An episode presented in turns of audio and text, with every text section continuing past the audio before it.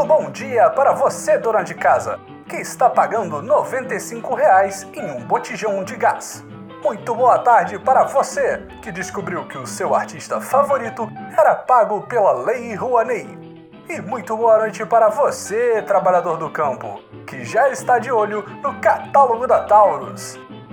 Este é o Boletim do Globalismo Brasileiro, seu relatório semanal sobre a luta do nosso capitão contra as forças comunistas da China e do The New York Times. Toda semana a gente vai trazer para você aquilo que nem a Globo e nem o seu grupo de Zap Zap mostram. Então, não saia daí!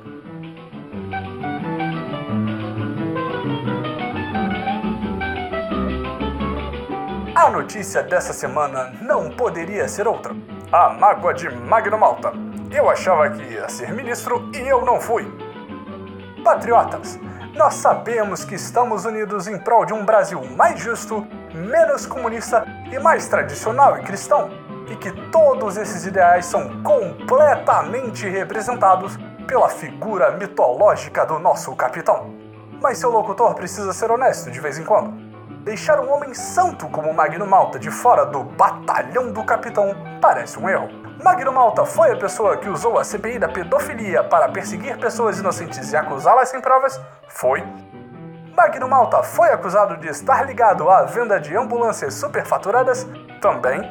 Mas no dia da vitória da família tradicional brasileira frente ao terrível comunismo do PT, quem estava lá para fazer uma oração ao vivo para todo o país?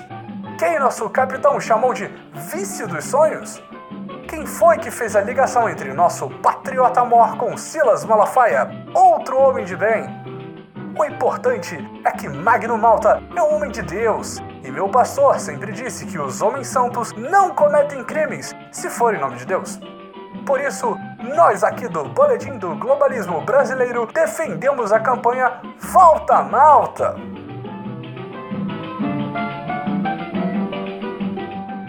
Neste momento tão singelo da história da nossa nação, os últimos desesperos do anarcomarxismo cultural estão sendo dissipados pelas decisões acertadas da nossa equipe tática de transição. Infelizmente, a execrável esquerda continua espalhando as temidas notícias falsas, que são quando a elite midiática distorce a realidade para fazer com que nossos patriotas sejam interpretados da forma errada, para facilitar o retorno dos comunistas ao poder. Por isso, o Boletim do Globalismo Brasileiro traz para você a verdade e nada além disso em nosso novo bloco Notícias Direitas.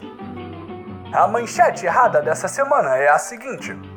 FUNAI vai para algum lugar, diz Jair Bolsonaro. Vejam, patriotas, como é torpe essa elite midiática. É claro que a Fundação Nacional do Índio vai para algum lugar. Todos nós sabemos que índio não deveria fazer parte do Ministério da Justiça como é hoje, pois índios não são advogados. E os boatos da esquerda ainda falam que a FUNAI poderia ir para o Ministério da Agricultura. Sejamos honestos. Quando foi a última vez que você viu um índio plantando soja?